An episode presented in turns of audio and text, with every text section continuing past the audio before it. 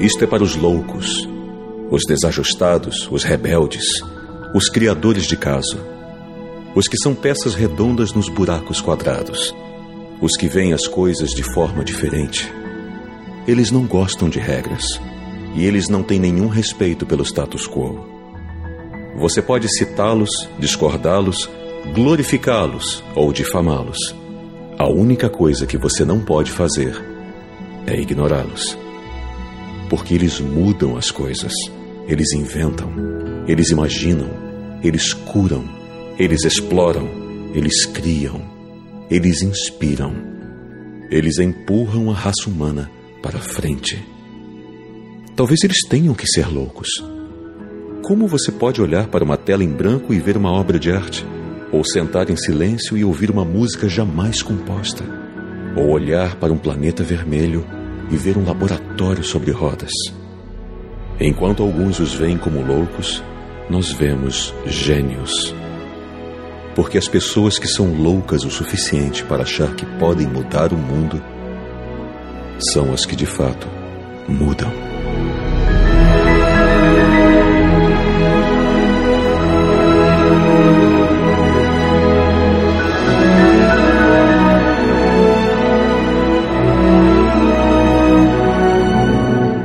Alexandre Antônio Jovem Nerd ligando os pontos. Aqui é Johnny Kane, e se você acha que o Steve Jobs não tem influência na sua vida, basta você lembrar que você está ouvindo um podcast. É verdade, olha só, Johnny Kane. Muito bem.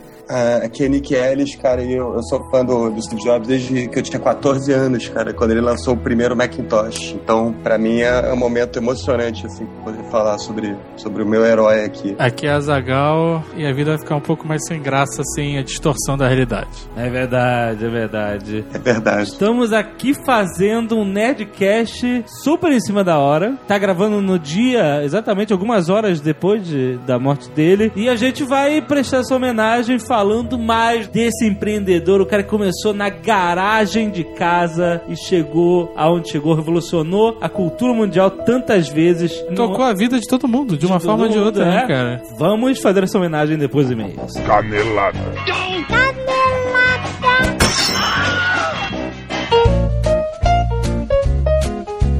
Muito bem, Azaghal, vamos para mais uma semana de e-mails e caneladas no Nerdcast. Vamos. E Azagal, o mês de outubro já começou. O mês de outubro, você sabe, a reta final para o fim do ano. Sim. Já estamos descendo a ladeira. E agora em outubro, Azagal, lembrando que é o mês da comédia na VH1. VH1. Porque vem por aí o canal Comedy Central em janeiro de 2012. Então, de segunda a sexta, sempre às 23 horas, tem stand-up na VH1 agora em outubro. Sendo que terça e quinta são stand-ups brasileiros, shows inéditos com o Danilo Gentili e convidados, certo? E queria reforçar aqui pra galera participar no Twitter da VH1. Tem o um link aí embaixo. Uhum. Vocês mandarem uma piada com a hashtag Mês da Comédia. Aham. Tem muita gente que adora fazer piada no Twitter, cara. Piada. Tem, tem muita gente que adora fazer piada no Twitter? É? Qualquer coisa que acontece, nasce uma piadinha no Twitter já. Ah, sim, tá. Exato. Então, você quer fazer sua piadinha no Twitter e não quer soltar de graça simplesmente pra receber um hahaha, bota a hashtag mês da comédia que você pode ganhar ingressos pra você ir em shows ao vivo de stand-up lá no Comedians Comedy Club em São Paulo, certo? Certo. Então participe, não deixe de participar. Mas vai, vai fazer um comentário engraçaralho? Bota o hashtag mês da comédia, não custa nada. Às Excelente. Vezes, né? Então, VH1, programação de comédia mês de outubro, tem os canais das todas as TVs é, por assinatura embaixo. Tem o um link direto para a página do concurso para você ver mais informações. Clique aí, faça a graça, mês da comédia VH1. Muito bem, estamos aqui com o nosso amigo Tucano. Sim. Olá, Tucano. Alô? Olá, Tucano. Olá, professor. é verdade. Vocês vão fazer uma homenagem semana que vem pra mim? E é, o dia do professor tá chegando aí. Vamos tá chegando. A última vez que, o último ano, a gente tomou esporro de vários professores. Pô, vocês não falaram nada dos professores? Profissão professor? Não. tá muito em cima, deixa pro ano que vem. Não, mas olha só, você veio dar um recado da Unisantos, que é onde você trabalha, onde você dá aula, certo? Exato. Onde você é gerente de marketing. Exato. Mas diga lá, diga lá, o que que, o que, que a Unisantos preparou que precisamos falar pra galera? Então, a gente tava dando uma olhada em todos os portais de, de universidade e percebeu que todas elas têm vídeos de curso, né? Falando dos cursos, do mercado de trabalho. Aham. Só que aquele curso é aquele vídeo meio sacal, né? É o coordenador do curso sentado falando: Ah, direito é muito legal, porque você vai usar paletó. Gra- Você vai gravata. falar, you can handle the truth.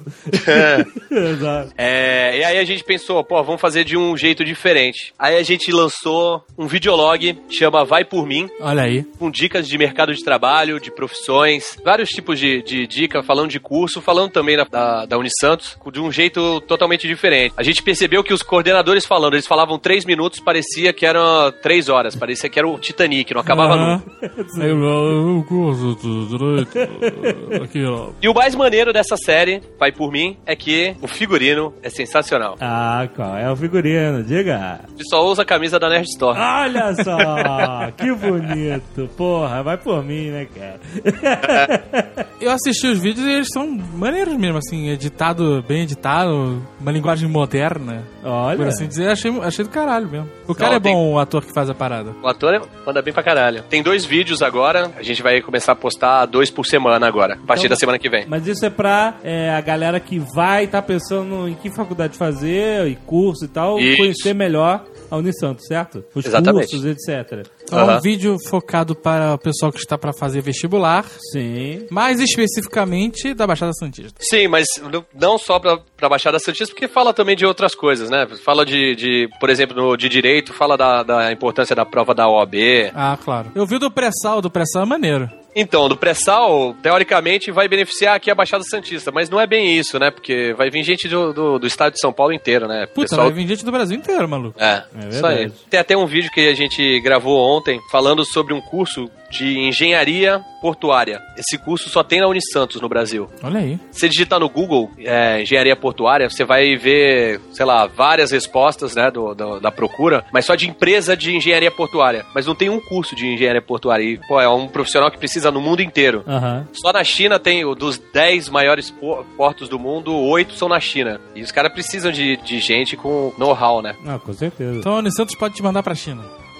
Pode, inclusive a gente tem convênio com a China. É, olha. cara. Universidade de Hubei. Que maneiro. Excelente. Muito É, bom. maneiro. Então assistam os vídeos para prestigiar, para se informar e para o vestibular. Isso. Criei www. um jargão de última hora. Muito bom. É no unisantos.br, ó, não tem com, é unisantos.br barra vai por mim. E se você não quiser ouvir o feedback do último Nerdcast sobre a alta Idade Média, pule para 22 minutos e 3 segundos. Vamos lá, Zagal, relatório de e-mails que o livro Roboto separou aqui para nós. Isso. Odinei Drager manda vídeo sobre a possibilidade de que o camponês medieval podia ter mais liberdade do que as pessoas hoje em dia. Tem um vídeo aí Bem legal, é de uma série do BBC, parece. do nosso querido Monty Python. É, e também ele mandou um artigo sobre mentiras da Idade das Trevas. Isso. Sobre a mentira da Idade das Trevas. Por que, que não é a Idade das Trevas? Fora isso, várias ilustrações da galera, umas legais, outras nem tanto. Eu, Mas todas são legais, mas algumas precisam ficar mais legais. Não, mas teve o Azagimli do Thiago Faria. Tem, teve, Teve, teve. o Azagal e a em versão South Park. Tem a Zagal Idade Média que ficou muito foda, cara. Eu até tô usando como avatar. Ah, ficou maneiro. Do Vincent Hacken. Hashan. Teve saber. o Azagal Lobo Knight. É, esse precisa ficar mais maneiro, né? Ah, Mas teve- ficou bom. Pela sua idade, deve ter ficado bom. tu não sabe a verdade. ah, cara, pelo desenho, eu calculo. Na, mon- na montagem do Azagimli, teve os po, po, aí, poxa de filme. Dois. Dois.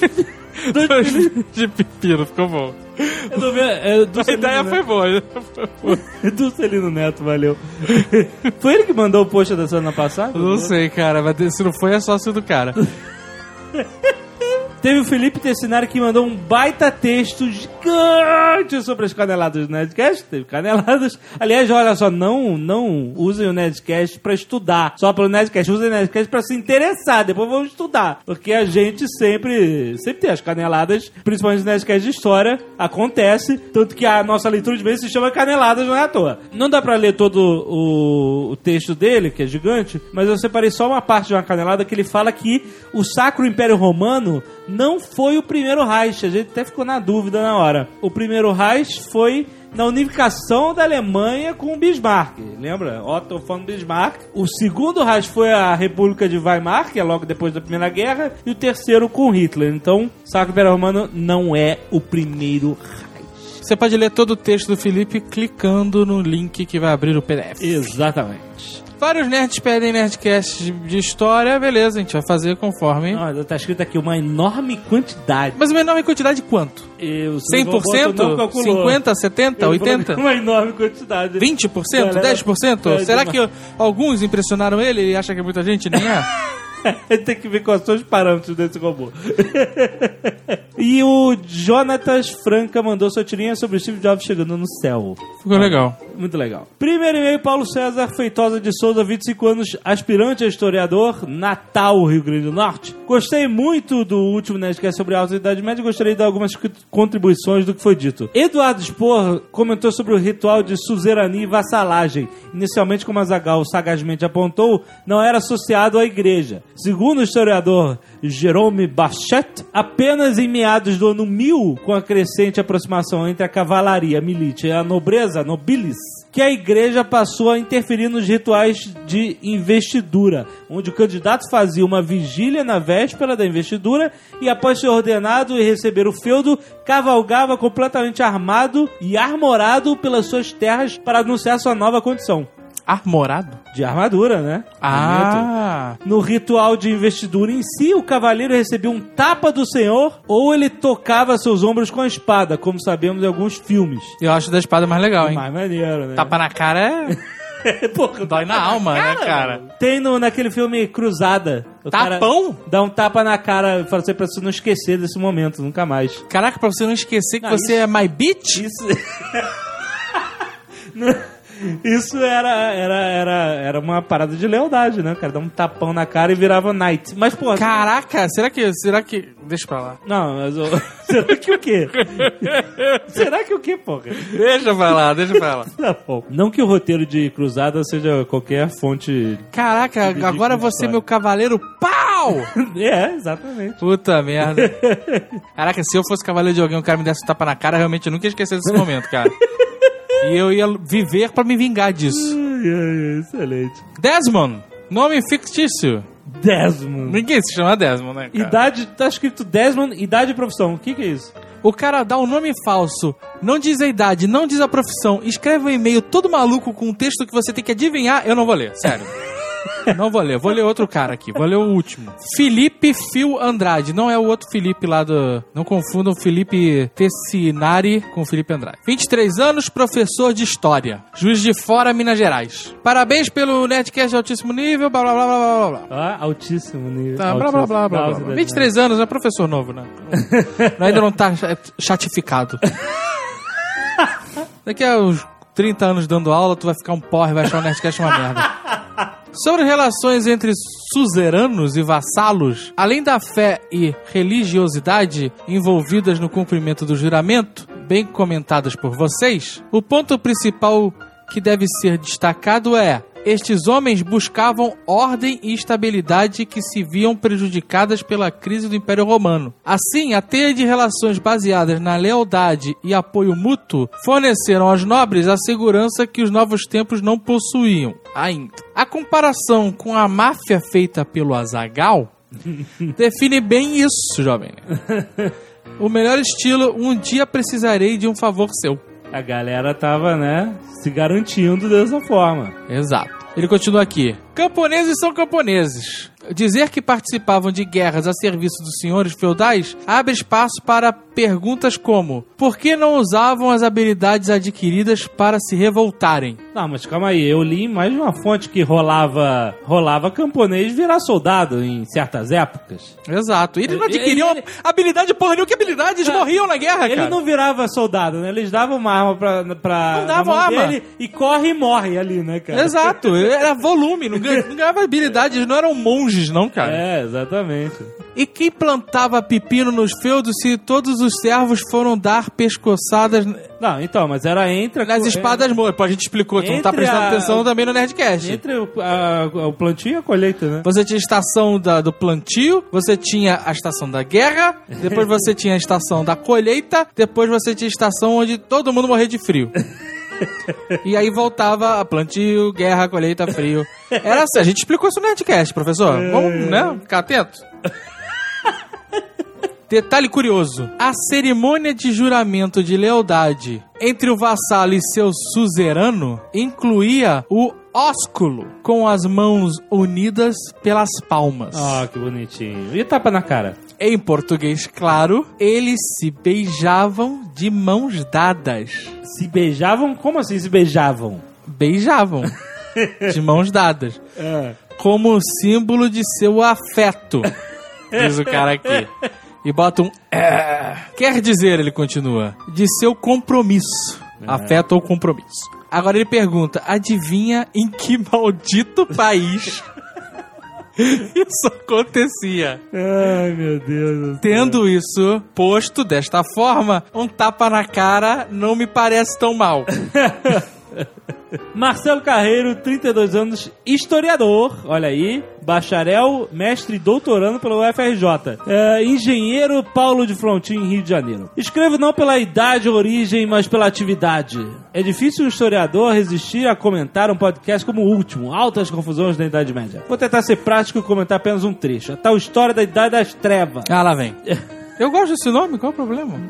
Você gosta, né? Entendo o apelo do termo Idade das Trevas. É possível imaginar o esqueleto rindo alto de um castelo visigodo. Mas vamos pelo início. Embora o Tucano esteja correto e a origem do nome Idade Média date da Era Moderna, o que dividiria a história em três, Antiga, Média e Moderna, a divisão formal da história em eras aconteceu no estabelecimento da história como disciplina acadêmica, no século XIX, uma época fortemente iluminista e positiva. Nesse sentido, realmente a origem do termo já era claramente pejorativa. Idade das Trevas. Seria apenas o intervalo entre coisas relevantes. A antiguidade de um lado e a modernidade de outro. Esta que eclodiria plenamente na era contemporânea após a Revolução Francesa. Só que estamos no século XXI e a maneira de se encarar a história mudou consideravelmente. Não como poderia deixar de ser, especialmente do julgamento de valor que os renascentistas invariavelmente faziam da Idade Média como Idade das Trevas. Não apenas aprendemos a não supervalorizar o século XIX e sua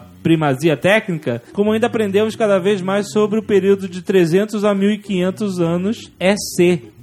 EC? Era corrente. Ah, era corrente. Que bonito. E antes da era corrente. Agora não se pode falar mais AC e DC? Não pode falar antes de Cristo, depois de Cristo. Eu acho uma maneira AC e DC. A gente tá. Você ouviu a sua vida inteira, já acostumou, porra. Exato. A EC e AEC. Era corrente. Que era corrente agora? E É, quando mas o que, não é? marca o era corrente É. antes da era corrente A minha pergunta é essa. Que, que, é? cadê que era? então é antes de Cristo depois de Cristo, tá bom. Assim começamos a criticar os marcos de início e fim de cada era. Afinal, a história é um processo. Dizer que a Idade Média começou exatamente em, mil- em 476 EC, com a queda do Império Romano do Ocidente, é um marco arbitrário. Ah, por isso que nego não gosta de estudar história no colégio, cara. Ai, caralho. É, o que a gente faz é tentar transformar a história num negócio legal. Um bate-papo entre amigos, descontraído, aí vem toda essa técnica. Olha só, AEC, EC, CDC, aí é foda. Aí Apesar do que o JP imaginou, a Idade Média, mesmo a alta, foi um período repleto de eventos históricos. Afinal, falamos de 10 séculos. Mesmo deixando de lado o progresso técnico, ainda assim é suficiente para muita e muita história. Esses foram os melhores e-mails? Sério? Peraí, cara, eu quero achar que a. Eu quero achar o, que, o parada. sentido dessa perda de tempo. Peraí. O cara me apresentou EC e AEC. Nunca vou usar essa merda. Nunca. É, que Pra mim é antes de Cristo depois de Que Cristo. nem você nunca vai parar de falar voltagem, né? Nunca. Engenheiros, é voltagem e acabou. As pessoas falam voltagem, tá escrito voltagem e vocês não tem como educar todo É, cara. Muda e comece por cima, vão reclamar nas empresas. Exato. O cara fez um e-mail gigante e o Slave Robot não leu, ele tá de sacanagem, cara. Tá gigante mesmo, porque ele, ele Espero ter colaborado em tempo. Aí depois que ele termina, ainda tem um em tempo. em tempo. Senti falta de uma citação do épico As Crônicas Saxônicas do Bernardo Cornell, porque a gente decidiu não falar das invasões vikings, então deixei isso para outro Nerdcast, por, é, realmente não, não mencionamos, né? a gente parou ali no Carlos Magno. É, e ele fala, né, As Crônicas Saxônicas do Bernardo Cornell descreve o período de passagem entre a Antiguidade e a Nova Ordem Feudal. A série é sensacional em descrever as permanências e as mudanças em curso. Embora foque na criação da Inglaterra, Serve como retrato de todo o período histórico. Vale a pena a leitura a todos. Isso é verdade. PS, gente, History Channel deve ser usado com todo o cuidado possível. Todos os historiadores falam isso. Um canal que tem programas sobre como os aliens atuaram na história. Deve ser visto com dois pés atrás. Não tô nem falando que isso estraga a credibilidade do History Channel, mas é que o History Channel às vezes ele resume tudo tanto que né, é, não é tão válido o conhecimento histórico. Não dá pra você estudar só vendo o History Channel. Você tem que... Ah, porra, se você for estudar por qualquer fonte única, você tá morto, né, É, cara? mas o History Channel eu considero que é mais assim, uma parada pra te causar interesse e você É tipo Nerdcast. Exato, né? Então não critique o History Channel, ele tá fazendo o trabalho dele. Não, ele tá falando que tem que ser usado com cuidado. Isso, você se interessa pelo assunto no History Channel e depois você vai se aprofundar até virar um chato. Ah, ele foi bem intencionado, cara. Foi sim. Eu vou continuar. Eu quero, me diga, eu quero que você me diga, então, quando é a Idade das Trevas? Porque eu quero continuar usando essa porra desse termo. Você quer alguma outra? Se não tem mais Idade das Trevas na Alta Idade Média, eu quero que vocês, historiadores, no alto da sua chatice, me digam aonde, em que momento da era corrente ou da antes era corrente é a, a Idade das Trevas. É agora? Nós estamos na Idade das Trevas agora? Não, exatamente não. Então eu quero que me digam, esse termo é maneiro, eu não vou jogar ele fora assim dessa maneira. Não- Não, não- vou, me- não vou abandonar um termo tão maneiro só porque nego tá de ah, agora não, é- não era bem assim, não vamos ser tão radicais.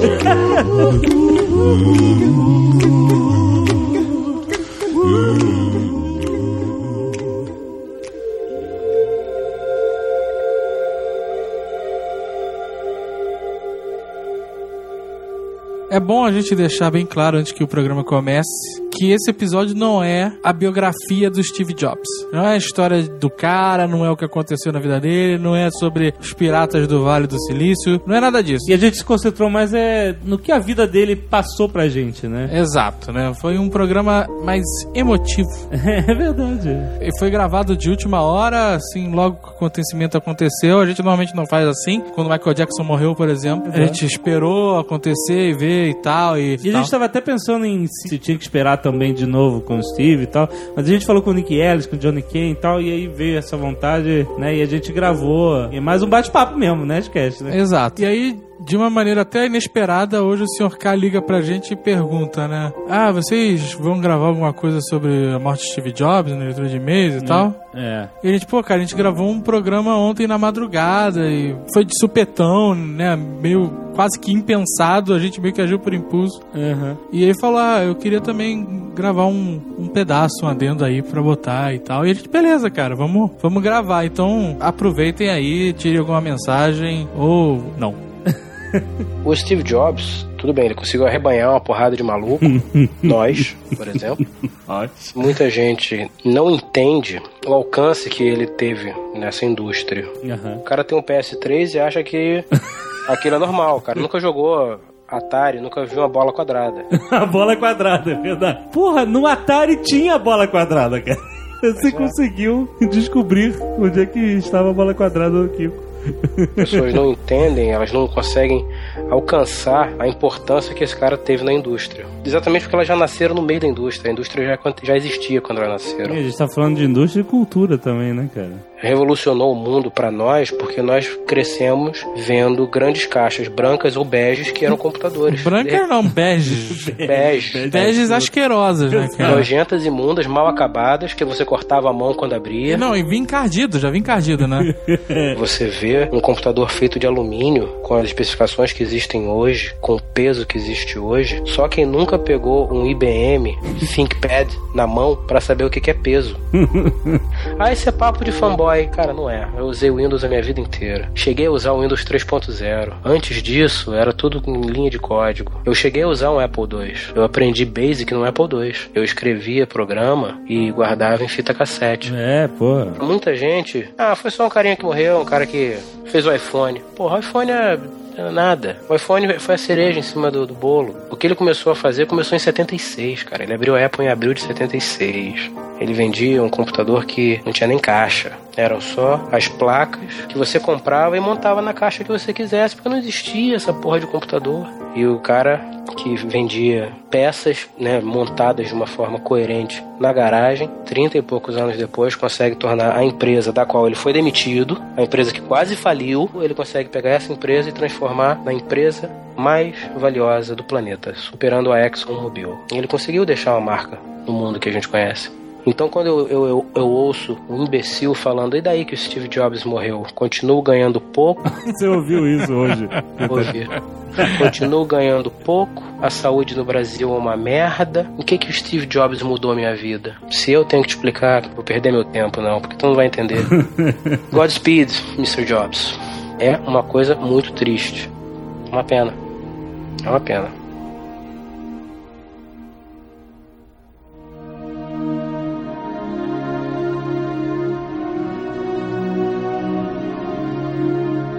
Ser o homem mais rico do cemitério não importa para mim. Ir para a cama à noite, dizendo que fizemos algo maravilhoso, é isso que importa para mim.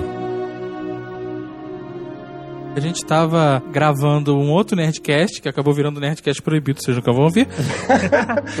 e no meio do Nerdcast a gente soube da, da notícia, né? No meio da gravação. A gente, caramba, caraca, o Steve Jobs morreu e tal. Como é que é? Steve Jobs Entra aí na internet que o Steve Jobs morreu. Sério? É, Isso. Caraca. É, tá no site da Apple. Steve Jobs, 1955-2011. Nossa! Puta merda. Godspeed, senhor Jobs. Caralho. Coitado. Pô, será que não é trollagem, não, Malu? Da Apple? É, é da Apple, é. É, porque não invadiram o Facebook três meses atrás, não invadiram o site, do, o site mais famoso de notícias dos Estados Unidos há um tempo pode atrás. Pode até ser, mas se alguém fez Acabei isso, de saber. dou os parabéns e que Parabéns. queime no, no, mármore do inferno. Olha, maluco. Aqui no Twitter, todo mundo Coitado. fala. Que sinistro. Tadinho.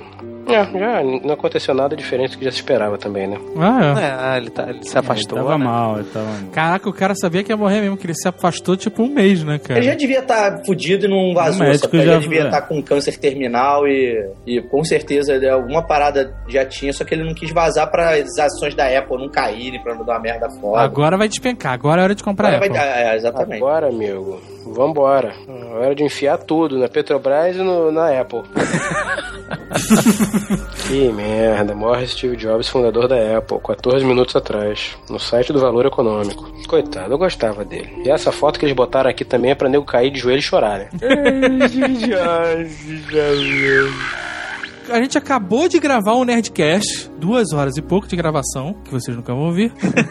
e a gente, caraca, cara, a gente tem que gravar um Nerdcast sobre Steve Jobs, sabe? Eu tava até na dúvida no início, né? Será que vai? Será que vai ser legal? Será que não tá muito em cima? Mas assim, todo mundo vai fazer podcast, Nerdcast, texto, videolog sobre o Steve Jobs. É natural. Tá muito em cima, realmente. Mas eu acho que o- a gente tá agindo mais por emoção, porque é algo, é um, é um fato muito marcante na nossa geração. É um cara que é muito marcante, entendeu? É, é- Sim, o mundo tem vários ídolos, né? Lá, tem o ídolos da música, do esporte, e as pessoas que trabalham com tecnologia, ou, ou direto ou indiretamente, eles têm o- os ídolos tecnológicos deles também. E o Jobs acho que é o top dos top, né? É tão forte isso que não sei se vocês vão querer colocar isso, mas vocês chamaram várias, ah, sei lá, três pessoas, e essas pessoas não puderam gravar porque estavam extremamente emocionados. O próprio Nick quase não pôde gravar porque ele estava extremamente emocionado. Cara, eu não tenho vergonha de admitir, cara, que eu tava chorando por uma pessoa que é meu herói, porra, tantos e tantos anos, né, cara? Não tenho vergonha de admitir isso. Tem gente que tem. É uma pena, cara, porque, porra, esse cara fez tanto, não, não esquece o Macintosh, esquece os filmes da Pixar, cara. Escuta as frases do, do, do Steve Jobs, cara. Escuta teu instinto, porra, isso é mais importante, cara, do que qualquer iPads e iPhone, não que eu vá, entendeu, dar o meu iPhone, o meu iPad, mas... Né? Isso aqui é importante, cara. É, é, é a gente, a conexão que a gente está fazendo. É, é a gente se falar, entendeu? E tá lembrando uma pessoa que foi importante para tantos outros. E, e porra, e, e, celebrar, cara, a amizade, celebrar a vida do cara, que foi uma vida foda. Eu amo e odeio Steve Jobs, cara. A morte dele é marcante. Ninguém É assume que gosta do Bill Gates, mas. Transcende a tecnologia. Eu gosto do Bill Gates, cara. Eu assumo. Eu gosto. Mas, pô, eu gosto muito mais do Steve Jobs. eu assumo isso também. A gente já falou sobre começo da Apple, a garagem, né? Aquilo tudo. Ele com o Oz. O Steve Jobs, ele não era um engenheiro, ele não era o gênio por trás da máquina, né? Esse era o Oz. Ele tinha gr- grandes sacadas, né? Só pra mostrar como o Jobs gostava de dar pitacos bons. Quando ele fazia a faculdade, ele parou a faculdade porque tinha problemas financeiros e tal, mas ele continuou frequentando a faculdade. E um dos cursos que ele fez assim de ouvinte era de tipografia. Isso. Quando eles lançaram a Apple, o, o Apple, o Apple, o computador, teve muito do, do Steve Jobs colocando o dedo lá, falar não, essa fonte ficaria melhor assim, o assado. E que se não fosse ele, provavelmente todas as, as fontes pareceriam DOS hoje em dia. Né? Ele contou isso quando ele foi para a ninfo daquela turma, formatura em Stanford, e tem um vídeo disso pra tudo quanto é Cara, lado. aquele discurso é uma das coisas mais É emocionantes foda. que eu já vi na minha vida, cara. É uma, é uma aula de vida. Era o paraninfo de uma classe, né, de formandos, que realmente é uma lição de vida aquilo, cara. É uma coisa muito É impressionante. porque uma das coisas mais importantes que ele fala é assim: porra, a gente tem a vida toda pela frente e a gente não consegue saber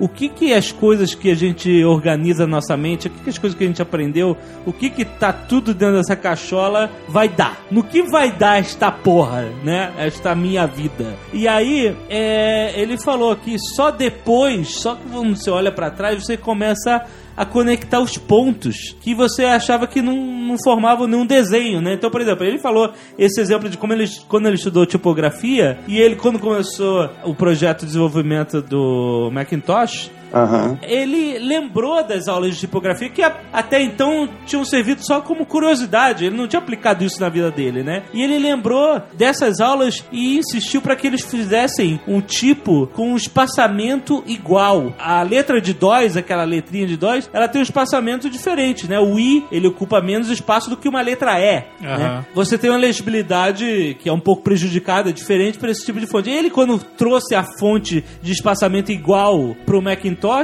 ele criou um padrão. Ele é uma coisa que não existia em computador. Ninguém tava preocupado com a estética de tipografia em computador, né, cara? Ele olhou pra trás, olha só, tá vendo aquelas aulas de tipografia que eu fiz? Cara, quem diria que isso servir pra alguma coisa e ia servir muito e ia influenciar toda uma indústria que estava nascendo de computadores pessoais e interfaces gráficas, etc. Então ele fala que quando a gente olha pra trás, é que a gente consegue entender como as coisas que a gente aprendeu formam esse conjunto que é você, como isso afeta as suas decisões pro futuro. Tudo que acontece na vida da gente, cara, a gente tem que entender que serve pra alguma coisa. Ela tá, tá sendo absorvido por nós, vai fazer parte da nossa sabedoria. Mesmo que a gente não saiba que está usando essa sabedoria, a todo momento a gente está vendo, filtrando, julgando, conhecendo as coisas e criando através disso tudo, desse conjunto de informações loucas que é o ser humano, né, cara? Essa coisa dele com o design, né, cara? O design das coisas tinha que ser o mais simples possível e tinha que ser o mais perfeito possível. Ele sempre falava que o design não é o que, o que se parece ou o que, o que se sente, o que você toca, assim. O design é como a, a coisa funciona, né? Como o negócio funciona. É a experiência de- do usuário, né, cara? Qualquer parada da Apple que tu abra, né? Aquela mágica que tem na, na embalagem dos caras. Isso aí realmente a gente tem que agradecer ao cara. O cara conseguiu, entendeu? Criar produtos que, porra, mudaram a maneira como a gente vive, cara. É, isso, isso é uma pura verdade. E o cara que prefere o Android fala assim: ah, mas eu não tenho iPhone, eu tenho o meu Android, eu adoro o meu Android, eu tenho meu outro smartphone e tal, não sei o quê. Ok, tudo bem, todo mundo tem o direito, mas basta você lembrar que quando o iPhone apareceu, ele criou mais uma tendência, né, cara? Que É, isso, isso é uma parada impressionante do Steve Jobs, essa aptidão, vamos dizer assim, né, esse- ou esse superpoder, de criar tendências, né, cara? Exato. É, Eu lembro bem quando eles lançaram o iMac, aquele transparente, né? Aquele que tinha um, Exatamente. um negocinho. Era um monitor grandão, não é isso? O computador, sei. ele vinha dentro do monitor já, você só tinha um teclado, mouse e tal. A carcaça dele era transparente, você conseguia ver dentro, né? As peças, via tudo. Cara, isso virou uma febre universal. Sim. Até discos voadores passaram a ser transparentes, cara. Tudo que você possa imaginar adotou esse design. Você ia comprar um filtro de linha, ele era transparente. Você ia comprar um mouse com uma cafeteira, você qualquer coisa que você fosse comprar, ele era transparente, sabe, nas cores que padrões que a Apple determinou nessa época, né? E, e, é, assim, coisa né? que transcendia a tecnologia, né? Ele tava em todos Sim. os lugares, né? Até Todo- todos. de banheiro tinha aquele look lá do... E a grande revolução também nesse computador é que só tinha o fio do teclado e do mouse. Exato. Plugava o teclado, o mouse, tomada, funcionou. Just Works, né, cara? Aquela coisa, entendeu? Tirou da caixa, usou, resolveu o teu problema, Né, funcionou. então, por isso que a gente é, tá aqui não pra puxar o saco da Apple, nem pagar de MacFag o cacete. Não, tem um programa, tem um Nerdcast que a gente gravou há muito tempo atrás e que eu repudiava a Apple. É, achava, porra, mas que Eu falei, são Apple, é, né? São vegetarianos, são judeus tecnológicos, lembra? Depois daquele programa e tal, passou-se um tempo e o Diego Moreno falou: Cara, esses problemas que vocês estão tendo pra gravar podcast, pra editar o podcast,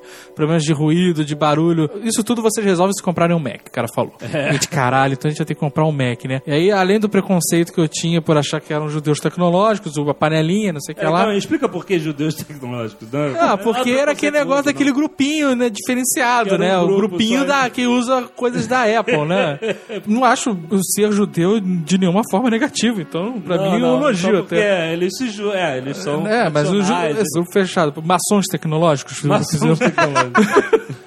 Mas o que acontece? Aí a gente comprou o Apple, né, cara? E aí tem aquele período de adaptação, né? Que normalmente assusta, né? Puta, vou pegar, eu tô acostumado a usar o Windows, agora vou ter que pegar um outro sistema e aprender e usar. Cara, é tão intuitivo. É só você pensar qual é a maneira mais fácil de você fazer e fazer que é aquilo mesmo, sabe? Que eu aprendi. Assim, você se adapta a um, um Apple, um computador, Apple, eu me adaptei muito rápido. Assim, em dois, três dias eu tava totalmente adaptado. É, fora que tecnicamente a nossa edição ficou muito melhor, a Não, gravação ficou Nossa vida mudou em termos de podcast, cara. Então- Mudou, mudou totalmente.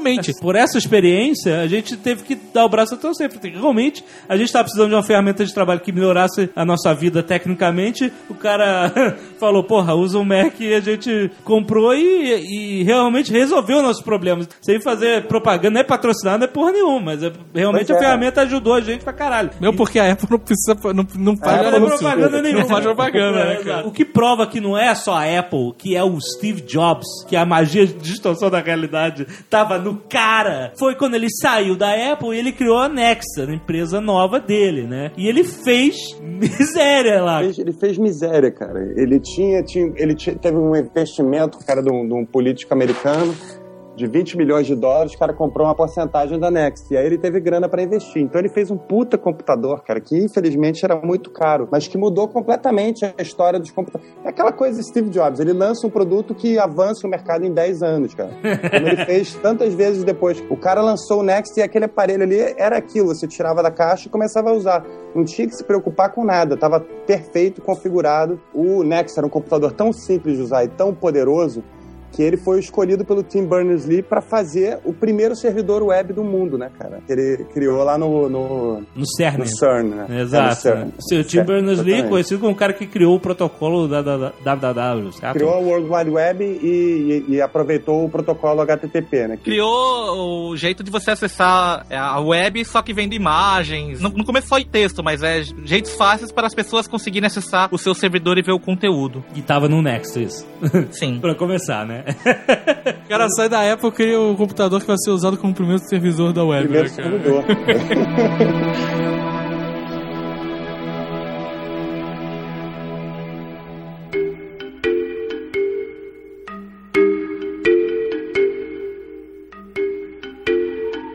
Estou convencido de que cerca de metade do que separa os empreendedores de sucesso dos não-sucedidos é pura perseverança.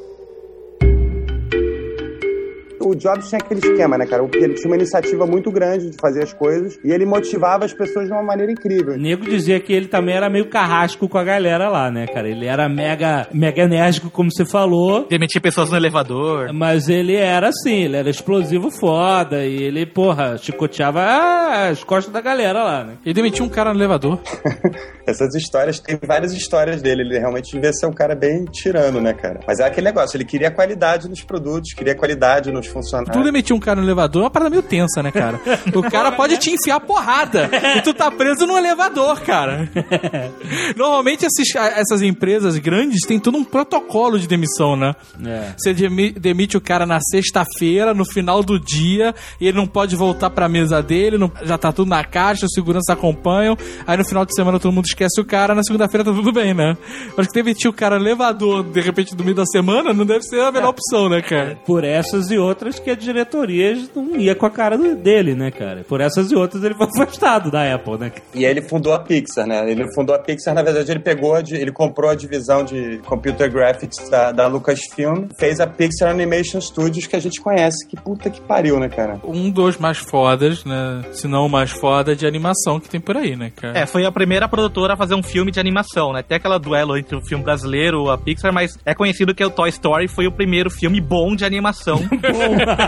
Você tá falando de animação, computação gráfica, é isso? Isso. Isso longa-metragem, porque curtas metragens já tinham, né? Da própria Pixar. É, eles fizeram vários curtas e fizeram muitas propagandas também e foram capitalizando, né? Em 95 eles lançaram o Toy Story, que foi o. Pra, pra mim, cara, na boa, é- é- quando falo em Pixar, eu não consigo falar em animação, porque alguns dos meus, meus filmes favoritos, cara, dos últimos, sei lá, 20 anos foram da Pixar, então é complicado. Então, assim, você que não gosta de Apple, de, de não sei o que, mas você gostou de Toy Story, cara, tá vendo? O cara mexeu com a sua vida, cara, de algum jeito. Você que usa a internet, você parar pra pensar no computador Next lá, servidor do, do Tim Berners-Lee, cara mexeu de alguma forma na sua vida, cara. Você que está ouvindo este Nerdcast, um podcast que surgiu com, obviamente, com a- a- as bandas largas de internet, mas surgiu com a volta do, do, do uso do headphone na rua, com os iPods, cara, com a revolução dos iPods, as pessoas estão na rua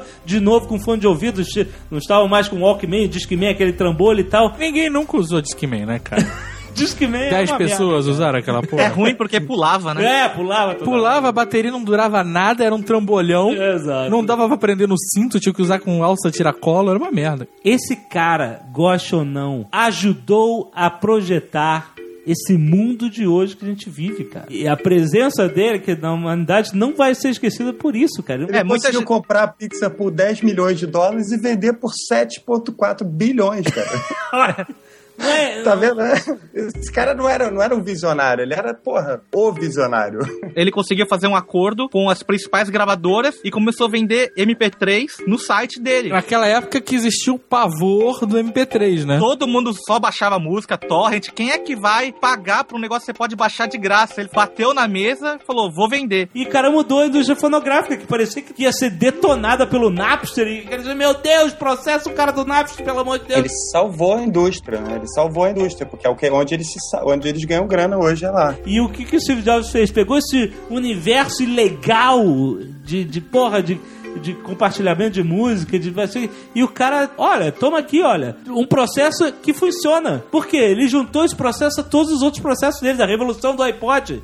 Porra, já que os caras querem baixar música no iPod, vão oferecer um produto ótimo pra eles comprarem música e baixarem. Chega de você comprar CD, botar no computador, converter pra você colocar dentro do seu tocador, né, cara? Compra direto aqui a música. Compra uma música só, por um ou dois dólares. Não precisa comprar o CD todo. Tem aquelas oito músicas que você não gosta. É fascinante, cara. Conseguiu, cara.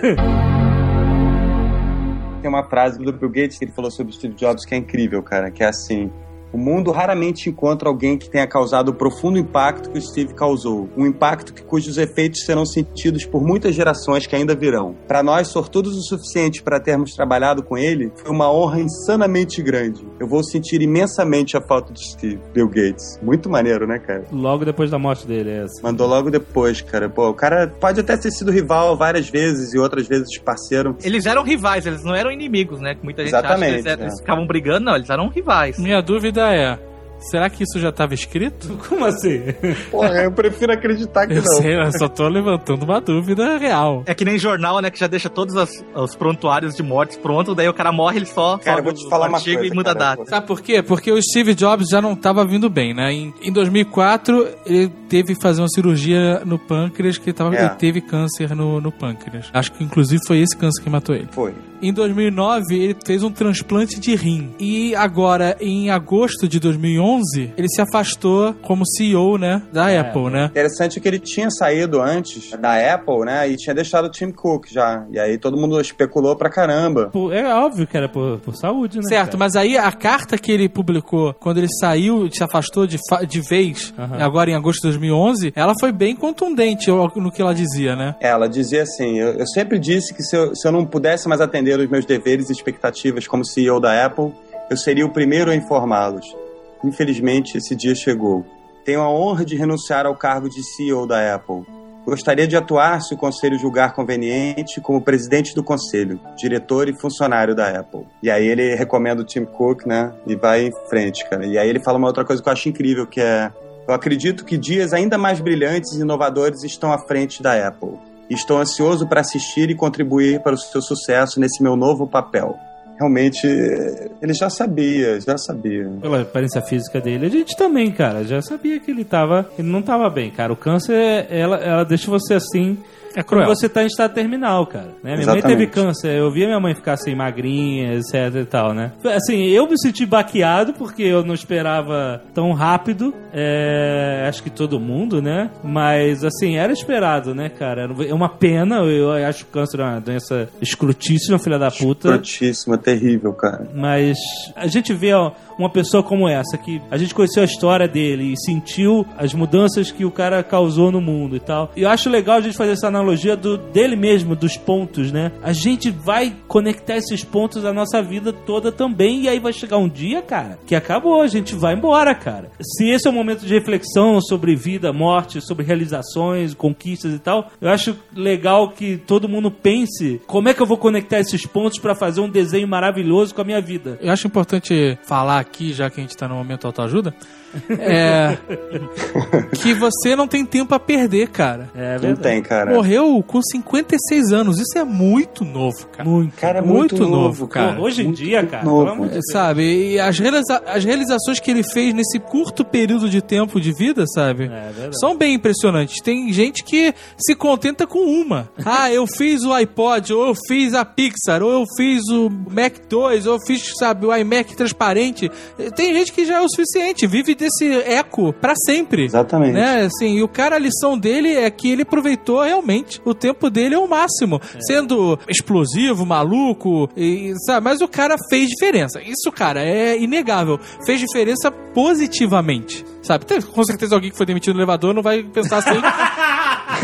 claro, né? pô? Mas pro mundo todo, ele é uma figura que vai ser sempre lembrada de uma forma positiva, revolucionária. O cara mudou a forma das pessoas viverem. cara. Inclusive tem aquela frase dele que ele fala em Stanford também, que é o seu tempo é limitado. É. Então não desperdice o seu tempo vivendo a vida de outra pessoa. É muito claro, cara, entendeu? É o negócio do coração, você se- seguir teu instinto. Tem uma outra frase, eu, eu tô falando um monte de frase, eu vou falar mais uma. Também é da- do discurso de Stanford. Quase tudo, todas as expectativas externas, todo o orgulho, todo o medo de ficar sem graça ou de falhar, todas essas coisas caem na face da morte, deixando apenas o que é verdadeiramente importante. Se lembrar de que você vai morrer é a melhor maneira que eu conheço de evitar a armadilha de pensar que você tem algo a perder. Não existe nenhuma razão para não seguir o seu coração. Então é o momento autoajuda total do Steve Jobs, cara.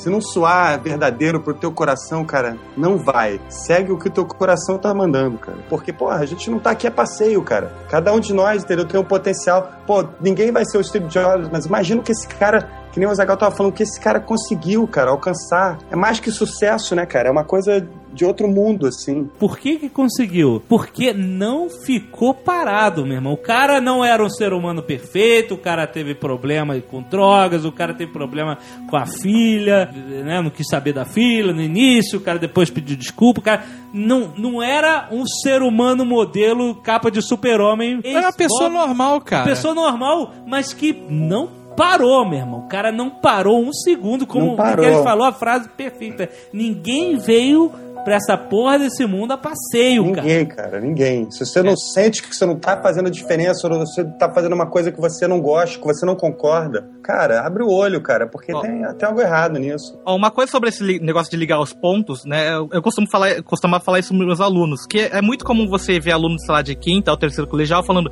Meu, pra que que eu vou aprender isso? Eu nunca vou usar isso na vida. Um momento você vai usar, sei lá, você vai querer fazer biologia e um momento você vai usar matemática. Você usa, cara. Eu fiz duas faculdades e não terminei nenhuma das duas. Fiz direito até o sexto período, quando eram oito períodos. Faltava só um ano e eu falei, não é pra mim essa porra e vou parar. E mudei pra desenho industrial. E aí larguei o desenho industrial meio que na metade, eu tava no período fatorial, que eu tinha matéria de todos os períodos. E aí larguei por, pra me concentrar depois no Jovem Nerd na época. Mas eu uso o que eu aprendi direito nos três anos que eu cursei e nos outros três anos que eu cursei de desenho industrial, eu uso diariamente, cara. Não só eh, esses dois cursos, como também no meu trabalho de administrador. Tudo que eu aprendi nesse período, eu uso diariamente, cara. Assim, nenhum conhecimento é desperdiçado. Você, Exatamente. sabe, tem que saber usar seus conhecimentos. Essa é a, experiência parada. é tudo, cara. A gente vai vivendo, vai acumulando experiência, vai acumulando novas amizades, cara. Amizade e experiência é tudo nessa vida, cara. E ninguém vai ter a vida igual do Steve Jobs. Nem todo mundo vai fazer, revolucionar o,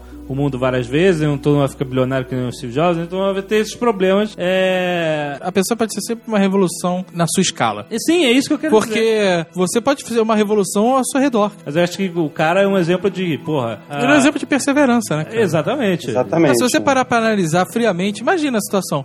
Você é um cara que cria a Apple. A empresa foda, criou o computador pessoal, a sua empresa ganha investimento, vira uma empresa mais foda ainda, e eles tiram essa empresa de você. Porra, meu irmão. Você não pode mais apitar na sua empresa. É isso que eles falaram pro cara, ó, sabe? Você vai continuar com as ações, você vai continuar ganhando dinheiro, mas aqui dentro você não pisa mais. Aonde que esse cara ia saber que 11 anos depois ele ia voltar pra lá por cima foda? Como é que esse cara ia saber que ele nesse meio período ia ter outras duas empresas e o cacete? Ele fez a Next, que depois ele foi vender por, quatro, acho, se não me engano, por 478 milhões de dólares para a própria Apple. E ele fez a Pixar, que, como a gente falou, ele foi vender por 7 bilhões de dólares para Disney. Tem muita gente. E eu, se bobear, me incluo nisso. E se pedisse pra sair de uma empresa foda que eu ganhasse uma grana violenta por mês, puta, ia relaxar, cara. Fala sério. Ah, eu sou sócio da Apple, beleza, eu não mando mais nada, mas eu tenho aqui meus dividendos, meu salário, meu não sei o que lá. Eu continuo ganhando dinheiro. Essa O cara podia ir aposentar. pra casa, não fazer Você- mais nada na vida. Você coloca 30 milhões na poupança, dá uns 150 mil por mês de juros. Porra,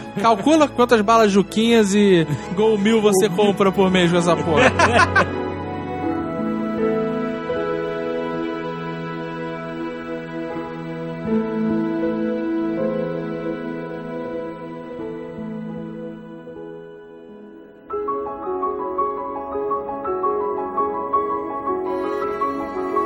Seu tempo é limitado, portanto não desperdice vivendo a vida de alguém.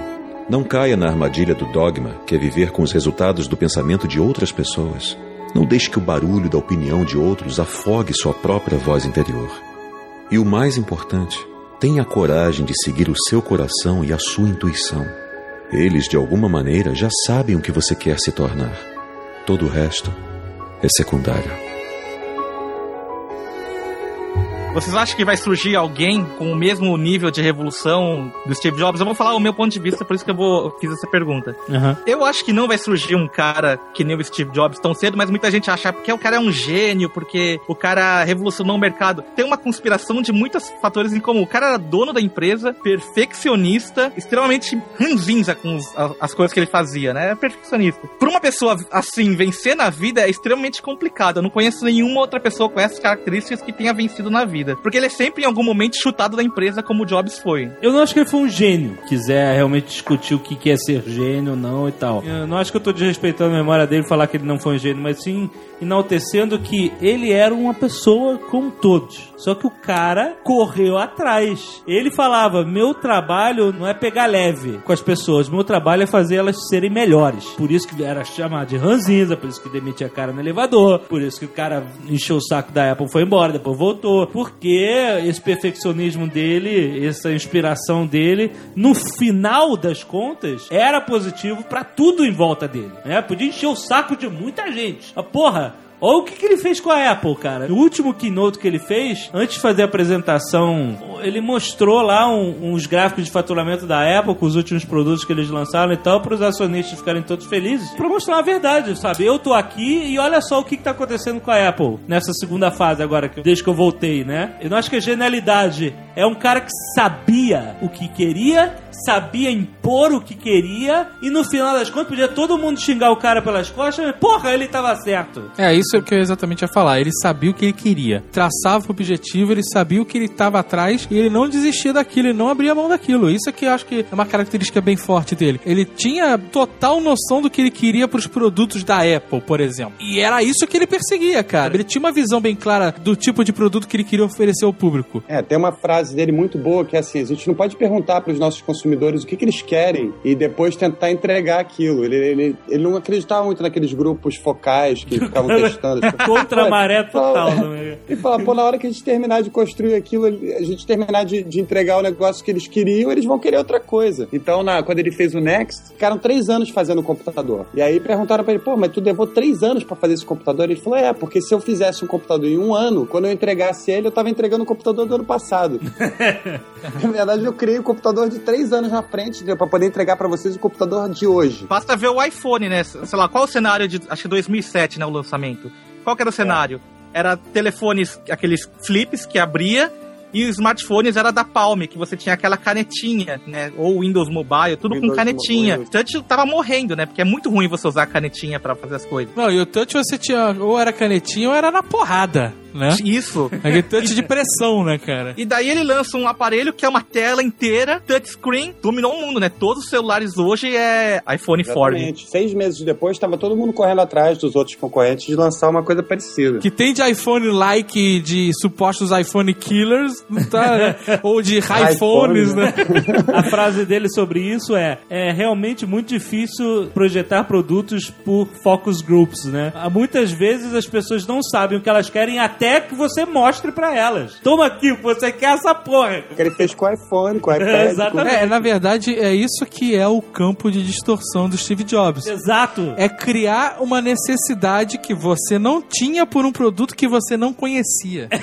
Cara, e é- eu acho que o campo de distorção dele vem da- do entusiasmo, vinha do entusiasmo dele, né? Daquela coisa, pô, o cara chegava lá naquele keynote, cara, e ele mostrava aqueles negócios e, pô, todo mundo, nós todos falavam, caralho, eu preciso disso. Não, e tem aquela coisa de que ele testava os produtos nos filmes da Pixar, né? Aham. Os Incríveis, por exemplo, a menina vai contratar o, o Senhor Incrível, ela manda um tablet, né? Ele abre um envelope e tem um tablet ali dentro. Puta, Foi em não sabia. 2004, cara. Eu não sabia disso. É, muito legal, né, cara? Ele gostava de todas as coisas que, que, que, que a Apple lança, provavelmente o iPhone 5, que a gente não conhece ainda, o iPad 3, que não foi lançado ainda. Ele já estava testando na casa dele, porque ele fazia questão de ter o controle absoluto sobre, esse, sobre o que, que eles estavam produzindo. Será que era ele que perdia essas porras por aí? Eu ia perguntar. Quando lançou o, o- o iPad, foi no, mei- no meio da Campus Party. E todo mundo, as 3 mil pessoas da Campus Party, só falavam de iPad. É, todo mundo só falava de iPad. É, normalmente as pessoas, durante o período de lançamento de qualquer coisa da Apple, só falam de, né, do lançamento daquilo, né, cara? Eu- Ainda mais esses produtos mega revolucionários, iPhone, iPad. essas- É muito babaca, né, cara? Eu nunca tinha sentido felicidade de comprar um produto, assim, sabe? Aquela felicidade de criança. É, ganhei um presente, sabe? Fazia muito tempo que eu não sentia aquilo. Parece, sei lá, a última vez que eu senti isso quando, quando eu ganhei meu Armatron, aquele braço robótico, sabe? Fiquei que não é criança, né? Que, que coisa babaca, mas, mas, pô, eu tava todo felizão por dentro, né? Foi É o campo de distorção campo da de realidade. distorção do cara. Há poucos anos antes eu não ligava pra nada da Apple, né, cara? E aí Mesmo porque quando lançou o iPad 1, É. você não precisava e não usava ele pra praticamente nada, né? Só depois de um tempo que ele começou a ser útil, de fato. Ele era um computador de cama, né, cara? Computador de barriga, né, cara? computador de barriga, exatamente, né? Meu, eu posso confessar uma coisa que vocês vão tirar todas as minhas falas anteriores. É. Eu ganhei um, um tablet Android e um iPad, eu vendi o iPad. Você tá maluco, Olha! Faz só pra provocar, eu conheço você, John.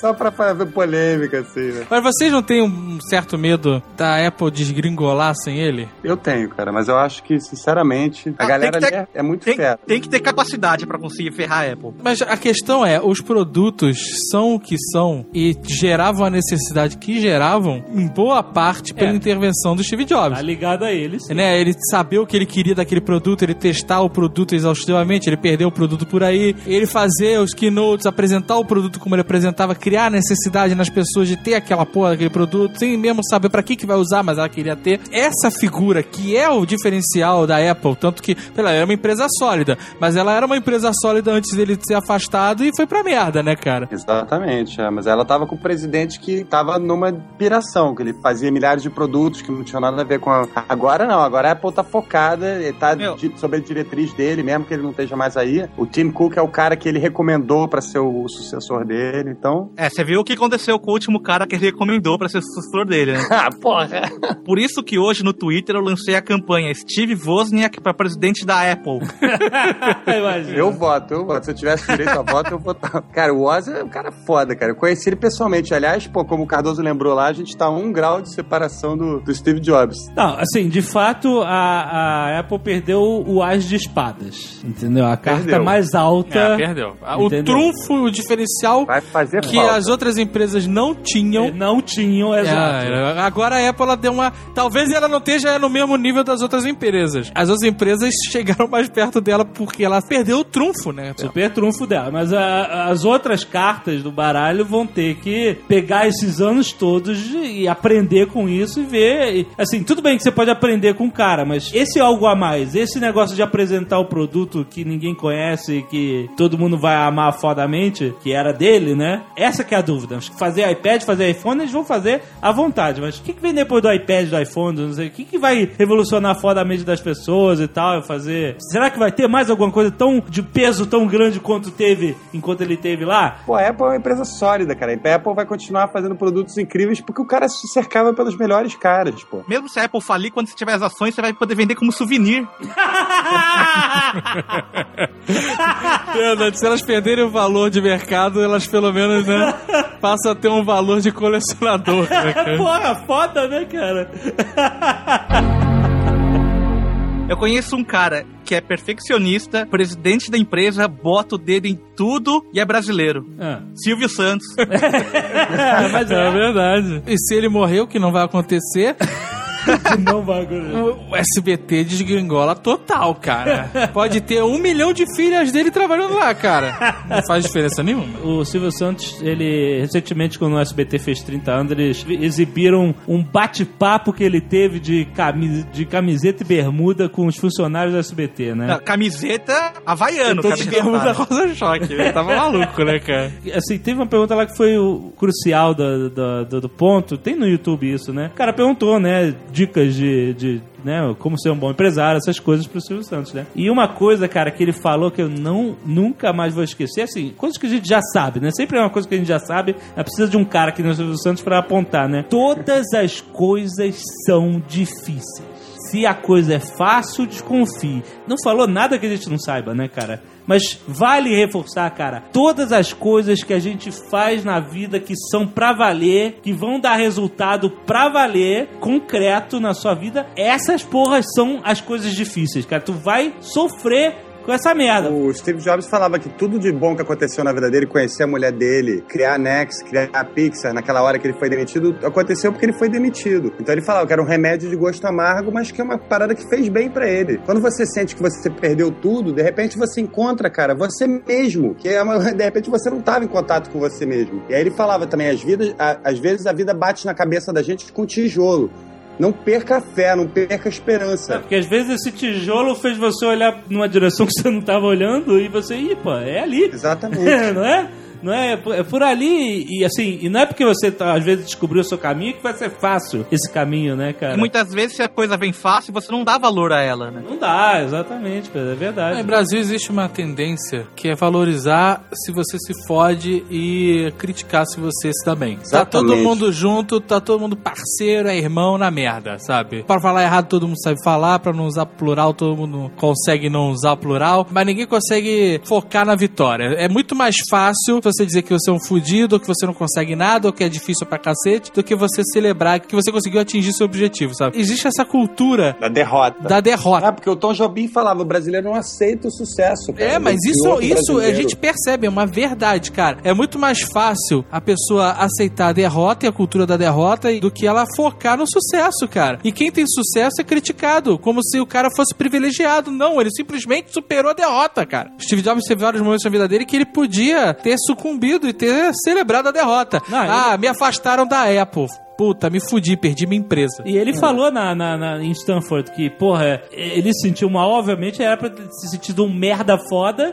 Porra, me afastar da empresa que eu criei. se sentindo culpado. Ele é, tem uma entrevista dele que ele fala que ele, ele não conseguiu receber o bastão da, da geração de empreendedores anterior. Então ele se sentia culpado. Ele chegava pros caras e falava, pô, desculpa, cara, eu mandei mal, não sei o quê. Depois ele falou, não, peraí. Tem uma entrevista dele que ele fala, eu tenho, eu, eu sinto que eu tenho mais um computador dentro de mim pra fazer e a Apple não quer deixar eu fazer. O que, que vai acontecer? Ele foi e criou uma nova empresa e fez o computador. E esse computador o Next deu origem ao, ao S10 e o S10 encantou a Apple, ele foi comprado, voltou para a empresa que ele, que ele fundou e a empresa que estava por a capa da Wired Prey estavam ferrados, fodidos. Hoje em dia são a maior empresa de tecnologia do mundo. Pô, graças à a, a, a perseverança e, a capacidade de um cara. O cara focou na vitória, cara. Até mesmo doente você vê isso, cara. O cara continuou trabalhando até a última semana, praticamente, cara. Pois é, praticamente, né? Tá agosto que ele se licenciou, a gente tá pô, no, começo, no, no, no começo de outubro, pô. Exato, o cara tá com uma doença que, porra, a olhos vistos estava depreciando o cara. Pois é, desde 2006 que ele tem aparecido em, em keynotes muito magro, né? A gente olha e fica preocupado com o cara, pô. E o cara tava focando na derrota, tava focando na doença que ia matar ele? O Steve Jobs ele usou a morte, né? Pô, a gente já falou isso no discurso de Stanford várias vezes. Ele usou a morte como força motriz para ele ir adiante, cara. E aí tem uma, uma parte quando ele tinha 17 anos ele leu uma citação que dizia: se você viver cada dia como se fosse o último, um dia você provavelmente vai acertar. E aí ele passou os últimos 33 anos olhando no espelho e perguntando para ele mesmo: se hoje fosse o último dia da sua vida, você ia querer fazer o que você vai fazer hoje? E aí, sempre que a resposta era não, por, por vários dias seguidos, ele Tá errado, tá errado, exato. Pô, tá errado. Essa cara. porra tá Você errada. tá indo, pô, tá indo fazer as coisas de, de, sabe, chateado, cara. E é outra parte do discurso, cara. A gente volta pra esse discurso porque realmente esse é o epitáfio que ele deixou pra gente, cara. É, parece até ridículo falar isso. Não, o cara inventou o iPhone, mas o cara, pô, tinha uma filosofia. Mas tinha, cara. Então a gente tem que ouvir o que esse cara falou, porque, porra, é muito importante.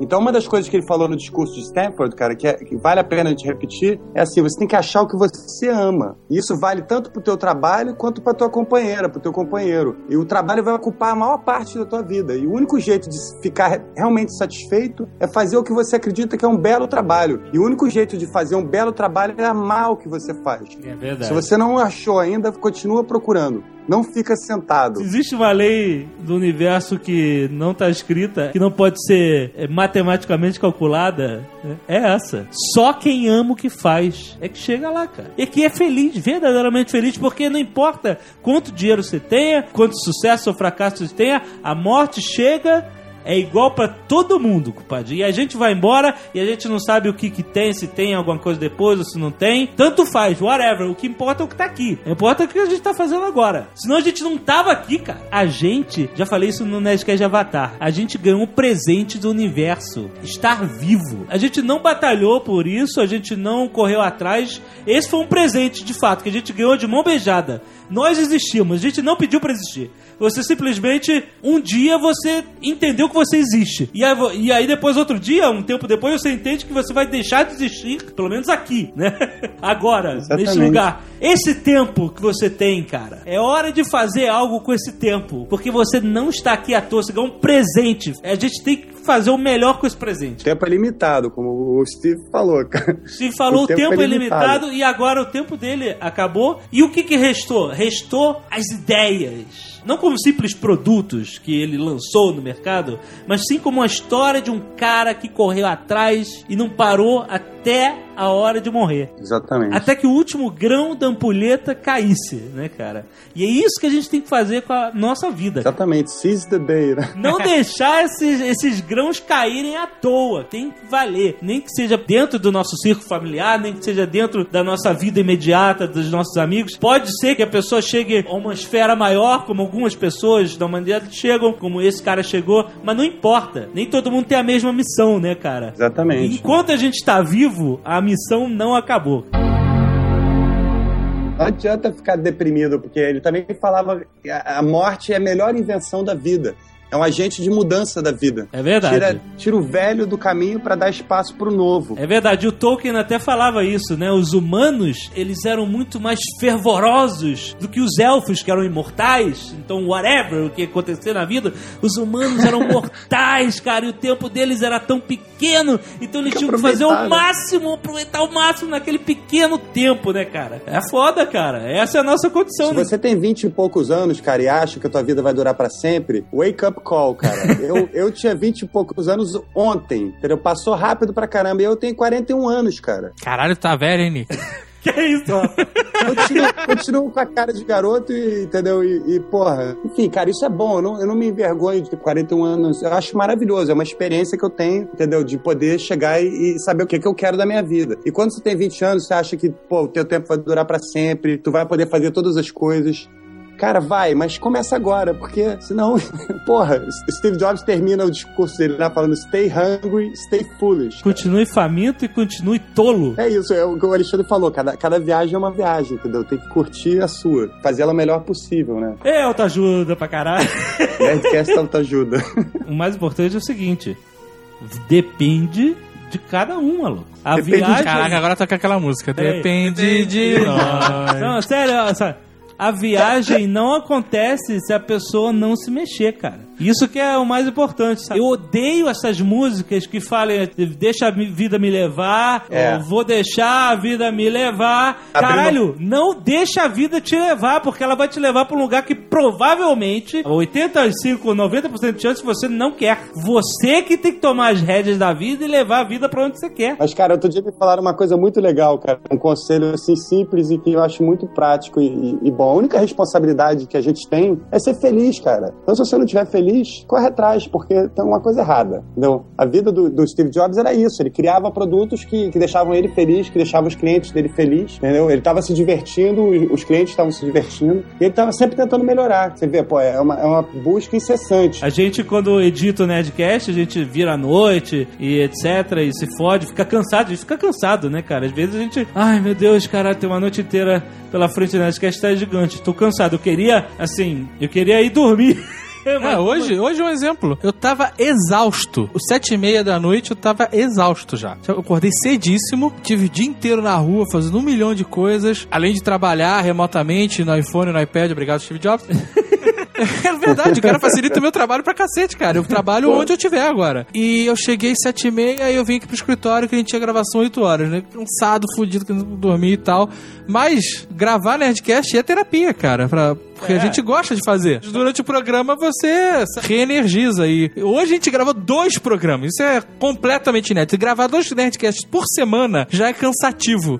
A gente gravou três Nerdcasts essa semana, sendo dois no mesmo dia, com 30 minutos de intervalo. É, exato. Ainda tem Nerd Office editado, tem. Sabe? Mesmo assim, cara, a gente É, gosta vocês de fazem o que fazer. vocês amam, cara. Então esse é o segredo da vida. Faz o que você ama e seja feliz. Pois Ah, é. e quando a gente aperta lá o botãozinho do Publish, cara, e porra, e jum, tá no mundo e as pessoas começam a baixar e ouvir, e falar e tal, a gente, ah, sente uma felicidade, sabe? É, é inundado por um sentido de dever cumprido. Poxa, que bom, tem tanta gente se divertindo com, a- com esse trabalho que a gente fez, sabe? E a gente respira, nossa, que bom, sabe? E, e agradece muito por poder fazer isso, né? Mas é engraçado, isso aconteceu, esse negócio da gente trabalhar com o que ama, porque a gente também se mexeu pra caralho, porque a gente não nasceu trabalhando com o que a gente amava, né, cara? a gente decidiu fazer e correu atrás, se fudeu como qualquer herói em aventura, qualquer Indiana Jones se fode, até que a gente pudesse, porra, caralho, tô fazendo o que eu amo, essa é a vida que eu quero.